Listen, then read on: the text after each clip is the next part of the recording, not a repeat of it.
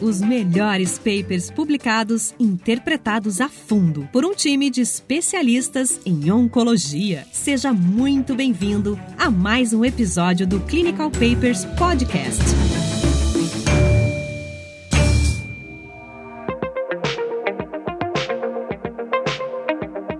Olá, sejam bem-vindos a mais um episódio do Clinical Papers Podcast. Eu sou Raniel Spencer e junto hoje com o Thiago Biar queremos discutir um paper muito interessante com vocês. Um paper publicado na Lancet Oncology em 2016, conhecido como o estudo Regata. É um estudo fase 3 randomizado por um grupo japonês junto com um grupo coreano que avaliou o papel da ressecção do tumor de estômago ou da gastrectomia em pacientes metastáticos. Tiago, estamos aqui com um estudo muito, vamos dizer, controverso e curioso. Pois é, Rainer, fazendo uma piada com o nome regata, esse, esse estudo até que dá bastante pano para manga, né? É um estudo interessante, o, o racional aí desse grupo, é, esse estudo foi liderado aí pelo grupo japonês e coreano, mas o racional aí desse estudo é que a sobrevida mediana de um paciente com câncer gástrico metastático é de aproximadamente um ano. A gente sabe que o tumor primário de estômago é uma lesão mórbida em muitos desses pacientes. E em câncer gástrico, assim como em outros tumores, a gente teve aí uma série de estudos retrospectivos que mostravam algum benefício da gente ressecar o tumor primário mesmo na presença de doença metastática. Todos esses estudos retrospectivos têm um viés de seleção muito nítido, né? A gente,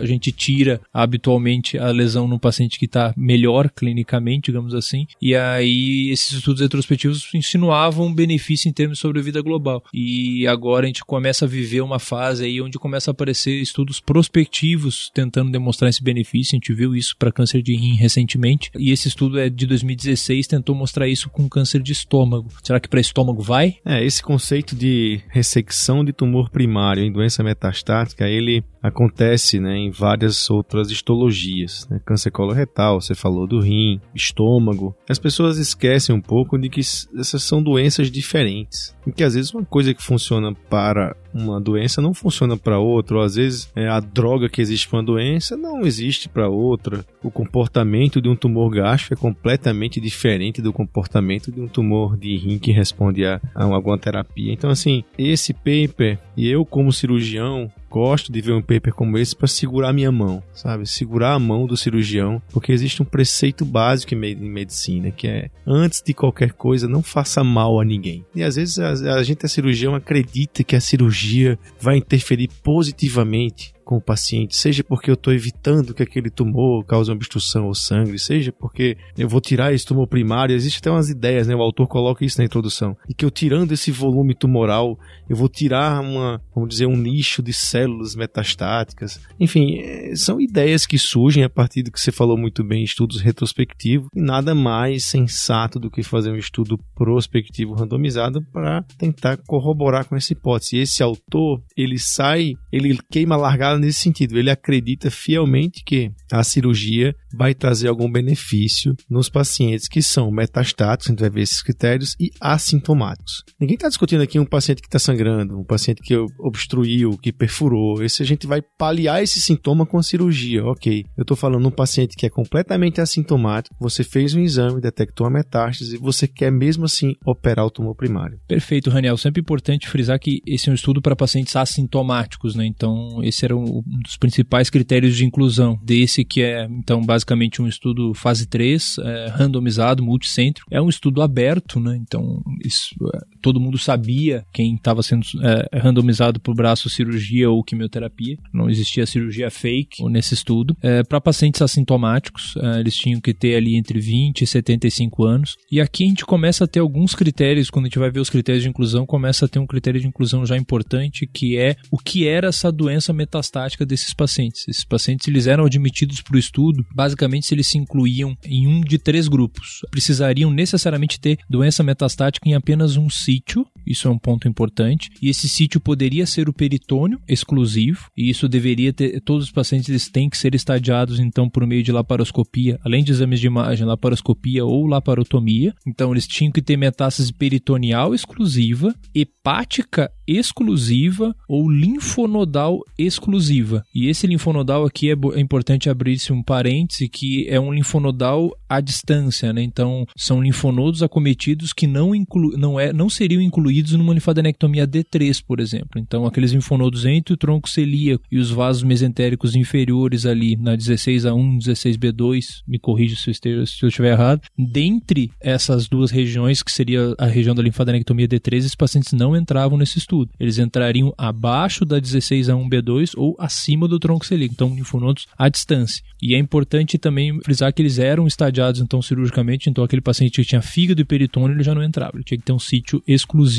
de doença metastática. Lembrar também, Tiago, que os tumores eles poderiam ser de T1 a T3, sem outra meta, isso é muito importante. Mesmo os pacientes com metástases eram selecionados, só podiam ter um sítio de metástase. A gente vai ver que isso foi um problema né, em termos de recrutamento. Por exemplo, derrame pleural, uma invasão do esôfago tinha que ser inferior a 3 centímetros. Todos os pacientes tinham que ter um ECOG 0 e 1. Os pacientes não podiam ter sintomas, sangramento ativo, perfuração e não podiam ter feito nenhuma quimioterapia prévia. Então, os pacientes também tinham alguns critérios de exclusão interessantes. Por exemplo, se o paciente tivesse um, um, uma metástase né, sincrônica ou metacrônica que tenha ocorrido abaixo, antes de 5 anos de segmento, também eram excluídos. Né, além de. Aí tem um monte de coisas que talvez, por toda uma questão, o autor fala isso na, na introdução, de imunomodulação, né, de imunologia, pacientes que usam corticoides, diabéticos, previamente imunossuprimidos, ele também retirou é, desse trabalho. E os HER2.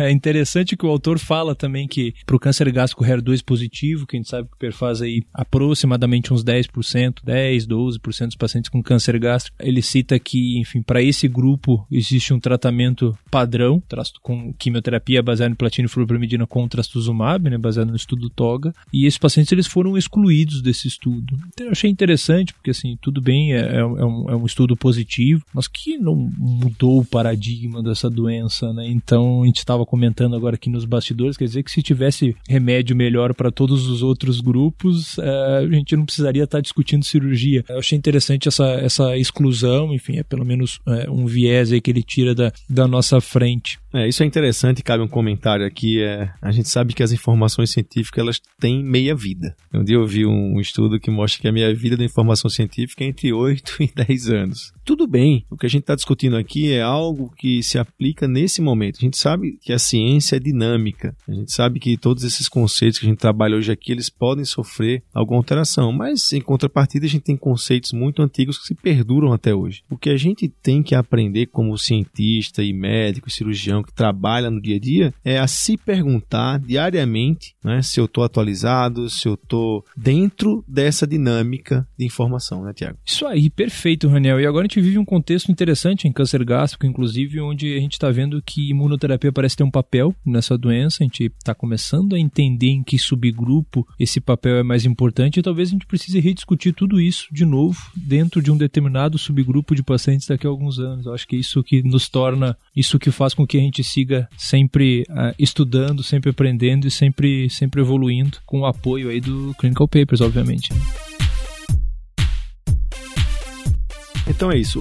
houve uma randomização um por um. O paciente ia para um lado ou fazia cirurgia seguida de quimioterapia, a gente vai ver um pouco melhor como é isso, ou fazia apenas a quimioterapia. Esses pacientes foram também estratificados de acordo com o número de linfonodos, né, o N01 versus N23, e também quanto ao sítio de metástases. Quiseram fazer uma estratificação para comparar as pessoas com metástase hepática num grupo versus outro e não ficar comparando sítio de metástases diferentes. Então essa estratificação também aconteceu. Na cirurgia isso é muito interessante, porque ele propôs um tratamento que visa melhorar a sobrevida, mas ele propôs uma cirurgia deficitária, uma cirurgia menor. Uma coisa que na minha cabeça eu entendo, porque assim, por exemplo, quando eu, eu fiz um trabalho de sarcoma e que a gente tinha muito mais recidiva local quando o paciente era metastático. E a gente imaginou assim, pô, o paciente é metastático, então eu faço uma cirurgia mais econômica, não preciso fazer uma cirurgia enorme no paciente que já tem metástase. Eu acho que ele trouxe essa ideia que eu pensei naquele momento aqui. Poxa, para que eu fazer uma gastrectomia D2 ampliada junto com esplenectomia ou então hepatectomia, etc, se o paciente já é metastático? Eu quero apenas dizer, a pergunta é, se eu tirar o estômago ou não, isso tem é, alguma implicância em termos de sobrevida. Mas na minha cabeça ainda é um pouco controverso, porque uma gastrectomia com linfadenectomia D2 as taxas de morbimortalidade são muito baixas e você está oferecendo um tratamento meio que já é padrão dentro dessa doença. Eu fiquei um pouco incomodado com essa gastrectomia D1, mas eu entendo o racional do pesquisador. Aqui eu acho interessante até fazer um parêntese, porque que é citado em algum momento nesse estudo, é que esse é um estudo então de gastrectomia paliativa, enfim, em pacientes metastáticos, e uma tendência que vem surgindo cada vez mais em câncer gástrico é o tratamento de conversão. Aqui, a doença metastática desse paciente era deixada onde ela estava lá. A randomização era tira o estômago apenas, com linfadenectomia D1, e segue fazendo quimioterapia ou fazemos quimioterapia desde o começo. E o que a gente está vendo surgir em alguns casos e que a gente vai ver que acontecer em alguns casos nesse estudo são pacientes que respondem bem à quimioterapia e que a gente procura tirar o tumor primário e a doença metastática. Esse não é um estudo de conversão. Isso é, é um ponto que é interessante. Aliás, esse desenho do estudo como regato é um desenho interessante. O cara tem doença metastática, eu começo o tratamento por tirar aquela lesão assintomática, tirar, começar por uma cirurgia, enfim, um procedimento invasivo com risco, que está assintomático. Né? Então, até é discutível se eventualmente esse desenho seria o desenho ideal, digamos assim, ou se uma cirurgia de intervalo talvez fosse algo mais razoável. É, a gente tem discutido tanto o paper aqui de neoadjuvância, né? Um, aqui com certeza uma neoadjuvância, ou eu não sei nem se eu poderia chamar de neoadjuvância, quando eu chamo neoadjuvância de que a intenção é curativa, talvez pré-operatório tivesse mais sentido. Realmente acontece isso. É tanto que é, num dos critérios da cirurgia, o paciente não pode fazer gastrectomia estendida. Se ele fizer uma gastrectomia estendida, o paciente era excluído do trabalho. E aí a quimioterapia acontecia oito semanas após a cirurgia. E o regime de quimioterapia, então, proposto para começar ali aproximadamente uns dois meses da cirurgia, era uma combinação, então, de S1, que é uma fluoroperimidina oral, uh, bastante utilizada em, em, em, países aí do, do Oriente, digamos assim, é uma das drogas mais utilizadas em câncer gástrico no Oriente, mesmo em, em, contexto adjuvante, associado a cisplatina, então os pacientes recebiam S1 oral e a cisplatina no D8 com ciclos que se repetiam a, a cada cinco semanas. Esse também é um outro dado interessante, porque a gente já pode imaginar que para pacientes que fizeram gastrectomia, principalmente gastrectomia total, po possa ser um pouco mais complicado eles receberem quimioterapia oral. Na prática, a gente vê essa, um pouco dessa dificuldade. O autor detalha de uma forma bastante extensa no, no trabalho a, a questão das correções de dose e os critérios para descontinuar continuar esse, esse tratamento, enfim, com a quimioterapia baseado em, em, eh, em atrasos de, de, de, tratamento. É, os endpoints foram, então, sobrevida global, né, desde, contado desde o momento da randomização até o óbito por qualquer causa, ou e aí, perda de contato. Perda de contato talvez tenha um viés disso aí. Muito difícil que isso aconteça com nesses pacientes, eu acho. E o endpoint secundário foi sobrevida livre de doença, que era desde a randomização até a recaída ou óbito. Clinical Papers Podcast.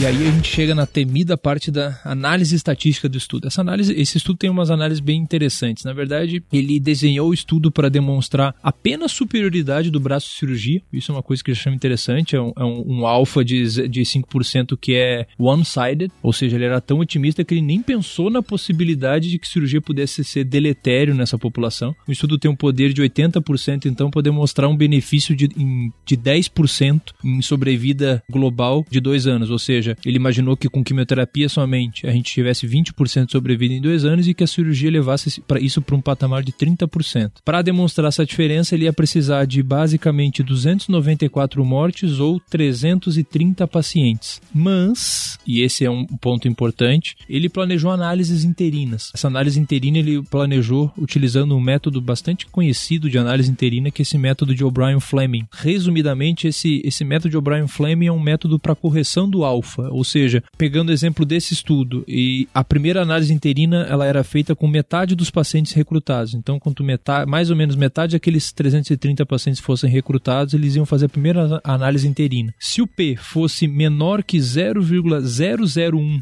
nesse momento, ele chamaria o estudo de positivo e encerraria o estudo aí. No entanto, se o, o, o nessa metade, e é esse foi o cálculo que foi feito para esse estudo, nessa metade do estudo, o braço quimioterapia já estivesse se demonstrando ser superior ao braço cirurgia, ou seja, o hazard ratio maior que 1.0, ele encerraria aqui o estudo por futilidade. Então ele deu os dois critérios para encerrar o estudo por eficácia e por futilidade. O porquê de fazer esse tipo de análise interina? Uma forma de economizar vidas humanas, numa num, num potencial uh, tratamento ineficaz, dinheiro, tempo, uh, enfim, poder oferecer para a sociedade um resultado, enfim, de uma forma mais rápida. É, imagine que você planejou aqui, ó, 330 pacientes para comprovar, aceitar ou rejeitar a sua hipótese, certo? Mas aí você está querendo antecipar esse resultado e você vai fazer uma análise interina, quer dizer, entre o seu resultado final. Só que essa análise intermediária ou interina, ela não pode ter o mesmo peso ou valor com 150 pacientes do que o que foi planejado com 330. Então, um dos métodos, que é o que o Thiago falou do O'Brien, o que é que ele faz? Ele reduz o P, quer dizer, esse P que mostra se essa diferença é o acaso ou não, mostra isso. Esse P, para poder ele ser significativo, ele tem que ser menor do que 0,05. Por exemplo, se ele tivesse achado uma diferença mais o P de 0,04, para essa análise interina não serve. O que serve é um P menor do que 0,0013 tal. Então, isso é um dos métodos que ele fez de análise interina é, avaliando a eficácia. O outro análise interina que ele fez é o que a gente chama de análise interina por futilidade. Essa análise interina não é tão criteriosa, não tem um,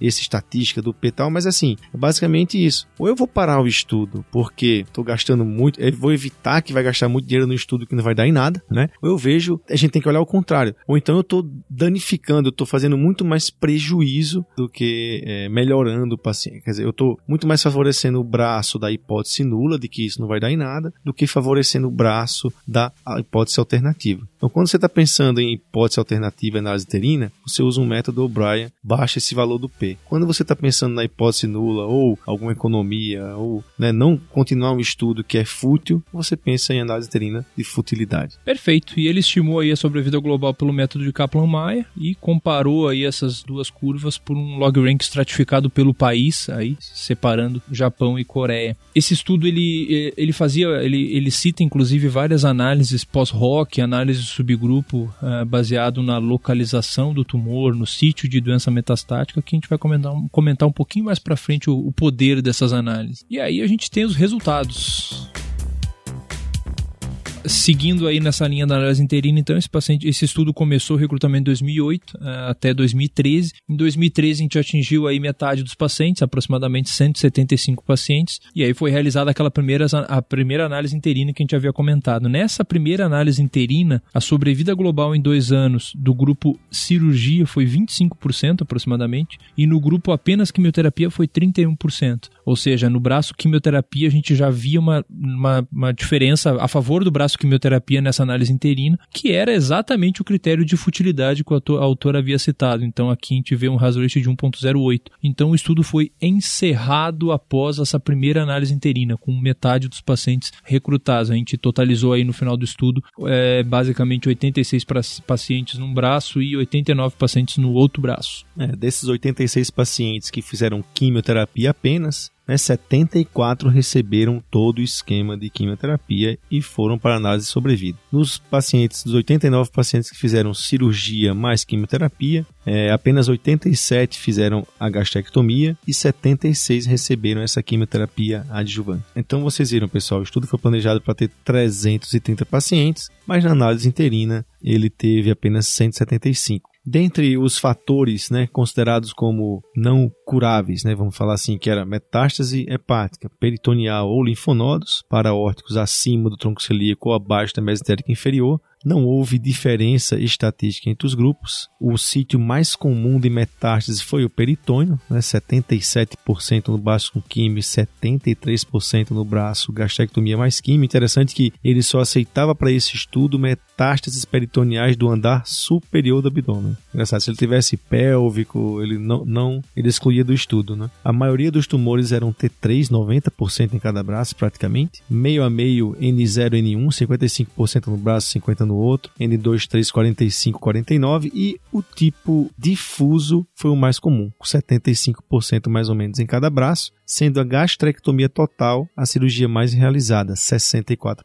Você sabe que eu sou um, sou um fã de tabela 1, né, Raniel? Assim, porque eu acho que é uma forma da gente, da gente ver o dado do estudo e, e tentar alocar o paciente que está no consultório é, ou não naquele estudo. E um dado interessante do Regata é que ele pegou uma população que é a população que eu teria mais medo de submeter uma gastrectomia paliativa antes de começar a quimioterapia. São pacientes com carcinomatose peritoneal, com câncer gástrico difuso, a gente sabe que tem uma, uma, uma histologia mais agressiva, e cuja cirurgia foi, que foi necessária ser, foi necessária ser realizada uma gastrectomia total, um risco de complicação maior. Então, o autor até cita isso, enfim, depois na discussão, que talvez se tivesse mais tumor distal, que eu pudesse fazer uma cirurgia menor, mas chama atenção, chama atenção essa, essa tabela 1, que realmente era um subgrupo de, de, de pacientes com uma doença potencialmente poderia trazer problemas no pós-operatório imediato. Hein? É, Tiago, interessante que após a cirurgia, muito pouca complicação, né? 5% apenas, grau 3, nenhum paciente foi reoperado. E o único óbito que aconteceu foi uma doença extremamente agressiva, que após uma laparotomia exploradora, o paciente evoluiu de forma drástica e, e foi óbito. Acho que nada resolveria isso. De modo que a cirurgia não atrapalhou aí a realização da químio. Mas o que não aconteceu é a,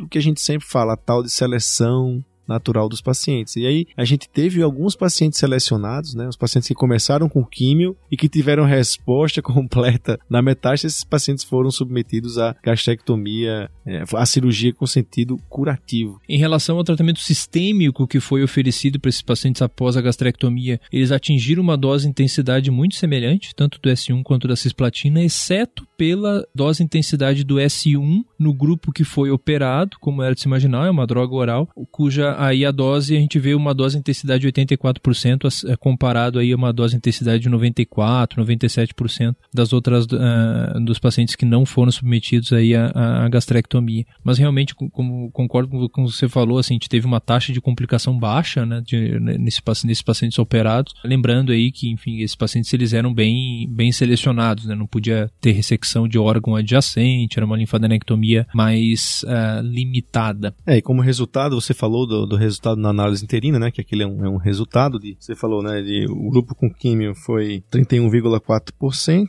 de sobrevida em dois anos e o grupo cirurgia e químio 25,7%. Esse resultado foi atualizado em 2014, em dezembro de 2014, permaneceu praticamente o mesmo, tem 31,7% sobrevida pacientes com químio, fizeram só químio e 25,1 pacientes que fizeram químio e cirurgia, com a mediana de 16,6 meses com químio versus 14, 3 meses com cirurgia.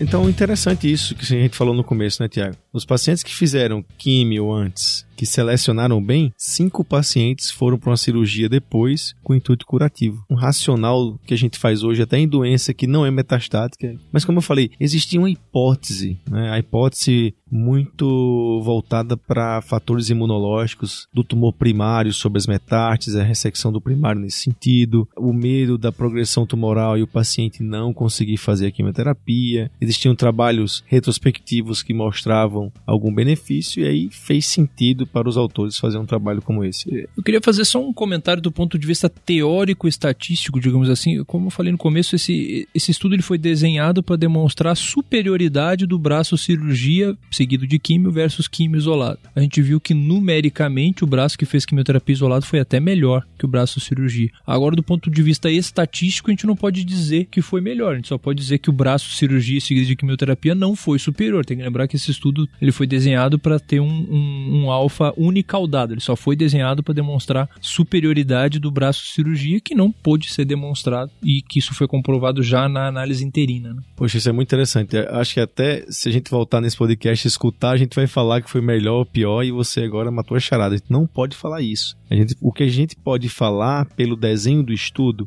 pessoal, lembra daquela curva de Gauss lá, que tem um lado para a esquerda que era 2,5%, um lado para a direita que é 2,5%. É como se o autor excluísse um lado e só olhasse voltasse para 5% de um, uma ponta da curva. Então, o que você pode falar é que exatamente isso, que o braço cirurgia mais químio não foi superior. Essa forma de, de falar esse dado realmente é muito interessante, Tiago. Muito bom esse comentário. Quando a gente vai para a discussão, então, do, do, do, do, artigo, ele, ele começa a discussão falando de várias análises de subgrupo e várias análises pós-rock. E aí eu já vou dar mais uma espetada no autor, que essas análises, primeiro que elas já são, mesmo no estudo que vai até o final, elas são geradoras de hipótese, né? E no estudo que não vai até o final, ela perde muito poder, né? O estudo não foi desenhado para eh, no momento que você eh, você programa essas análises, mesmo que pré-planejadas, elas eh, elas foram programadas para serem feitas quando você atingisse lá os 300 e tantos pacientes. No momento que você recrutou metade dos pacientes, você vai ter grandes desbalanços aí entre os dois braços e elas perdem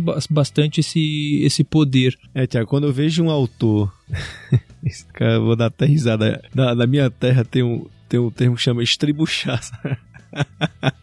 E quando eu vejo o autor, ele acreditava tanto nisso, coitado, que ele começa a dizer: é, o resultado não foi, não foi bom, mas, mas a gente sabe que pra, pra rim é bom, a gente sabe isso, tem um subgrupo isso. Ele começa a viajar tentando justificar isso ainda ele acredita muito nisso na, na cirurgia. Isso é muito engraçado. Eu lendo esse paper, essa discussão e, dando risada como ele acredita nisso. Mas realmente é isso. Uma análise de subgrupo, pessoal, é assim: o estudo não foi desenhado para analisar aquele grupo, certo? Só que ele começou a olhar a planilha dele ali e aí viu, poxa, vi aqui, ó, esse grupo aqui teve uma diferença, aí você coloca no seu trabalho. Ah, esse aqui, ó, teve uma diferença assim, você coloca. Mas análise de subgrupo, tenha cuidado com análise de subgrupo. A gente vê muita conduta hoje hoje. Não, mas teve um subgrupo que se beneficiou. O ideal seria pegar, ou então, faz o estudo randomizado daquele subgrupo e você vê se aquilo é verdade ou não. Porque na subgrupo, assim, o poder estatístico dele é fraco. E a gente vai discutir isso sobre poder estatístico. Às vezes o P é significativo, mas o poder daquele P, a diferença, a dimensão que aquela diferença exerce, ela é baixa. É, o autor cita como, acho que, é, o, o,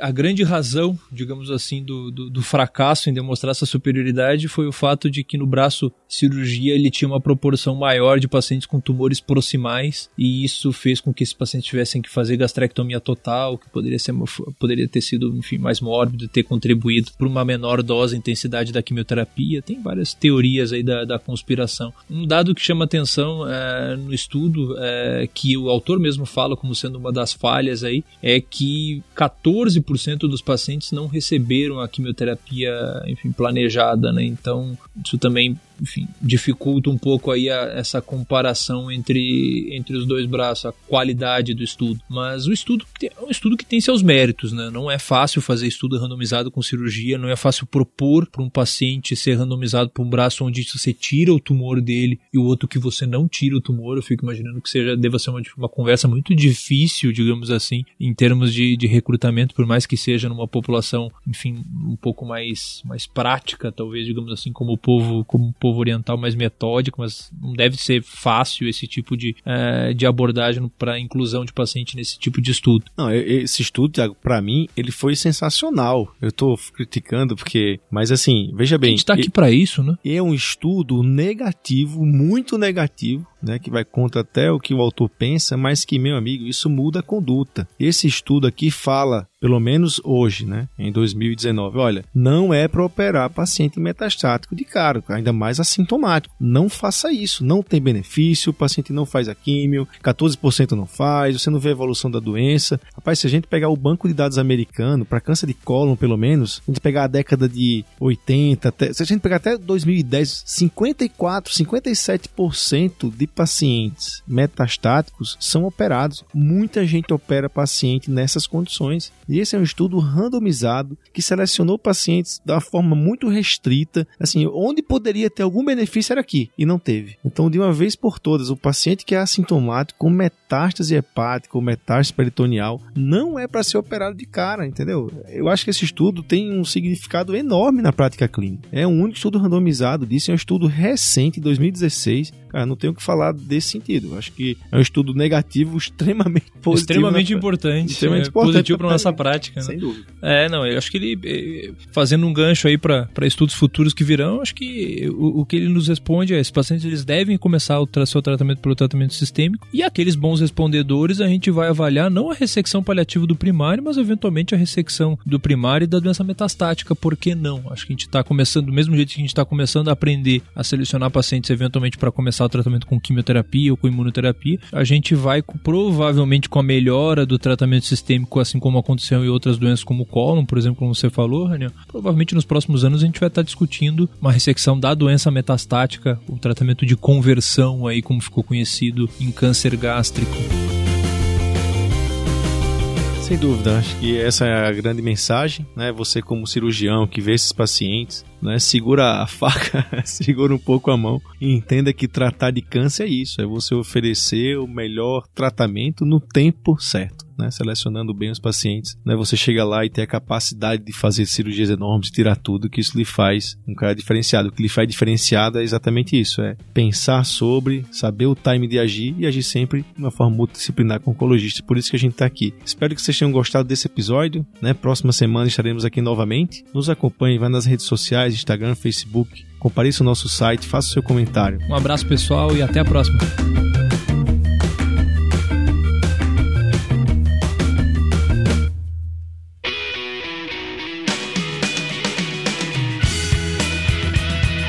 Você ouviu Clinical Papers Podcast. A medicina que você faz hoje pode não ser a de amanhã. Mantenha-se atualizado com o Clinical Papers Podcast.